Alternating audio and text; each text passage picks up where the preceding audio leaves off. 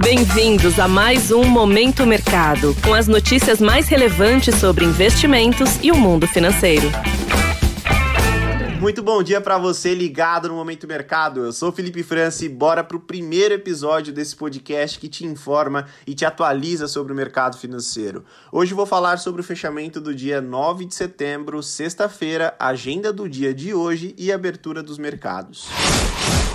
Cenário internacional. No ambiente internacional, o último pregão antes do início do período de silêncio dos membros do FONC, Comitê Federal de Mercado Aberto, que decidirá o futuro da taxa de juros americana no dia 22, foi marcado por uma busca pelos ativos de risco. O percentual de ajuste da próxima reunião não é uma dúvida para a grande maioria dos agentes, dado que, segundo o Instituto CME Group, cerca de 90% dos investidores acreditam que a taxa de juros americana sofrerá um aumento de 0, 3,75%, ficando no intervalo entre 3 e 3,25%. Entretanto, a dúvida está concentrada na taxa terminal, onde as apostas ficam divididas entre 4 e 5%.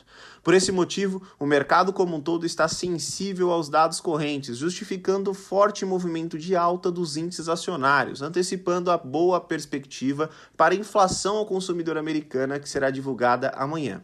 Assim, o S&P 500, o Nasdaq e o Dow Jones avançaram mais de 1%, favorecendo as posições compradas. Na renda fixa, o dia foi de leve avanço das taxas dos títulos públicos americanos, mas sem um catalisador específico. No câmbio, o índice DXY, que mede a variação do dólar ante uma cesta de seis outras divisas fortes, apresentou queda, guiado por um contexto de juros mais fracos caso a inflação realmente apresente sinais de melhoras.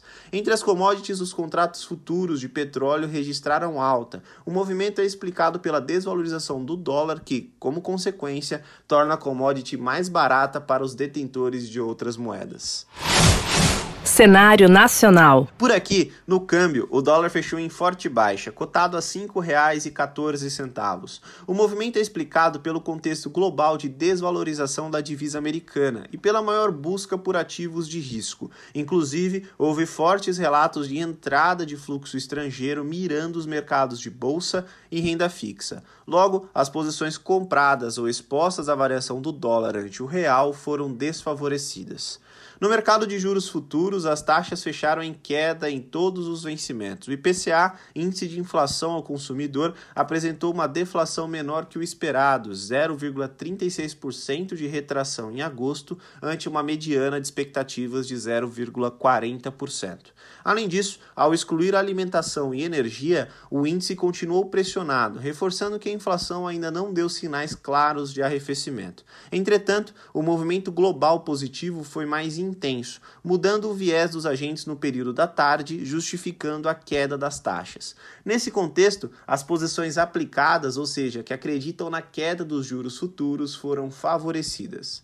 Na bolsa, o Ibovespa avançou mais de 2%, chegando aos 112 mil pontos. A alta ocorreu em linha com o sentimento positivo vindo do exterior, porém mais intensificada pelo avanço das siderúrgicas, como a Companhia Siderúrgica Nacional, que avançou mais de 8%.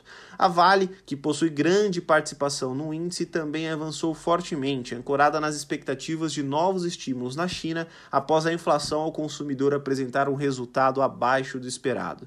Por fim, o setor financeiro também contribuiu bastante, refletindo a entrada de capital estrangeiro. Nesse contexto, as posições compradas no índice foram favorecidas. Pontos de atenção. A agenda do dia, de uma forma geral, está bem vazia, dando indícios que o mercado deve operar com foco na inflação ao consumidor dos Estados Unidos, que será divulgada amanhã. Internamente, fique de olho na publicação do Boletim Focus, que traz a mediana das projeções do mercado para os principais indicadores macroeconômicos. Sobre os mercados, agora pela manhã, as bolsas asiáticas fecharam majoritariamente em alta, refletindo o bom humor observado da última sexta-feira. Na Europa, os índices índices estão no campo positivo, assim como os futuros de Nova York, dando continuidade ao bom humor devido à expectativa de uma inflação menos pujante. Dessa forma, termino o primeiro episódio do Momento Mercado. Agradeço muito a sua audiência, desejo um excelente dia e uma ótima semana. Valeu! Você ouviu Momento Mercado com o Bradesco. Sua atualização diária sobre cenário e investimentos.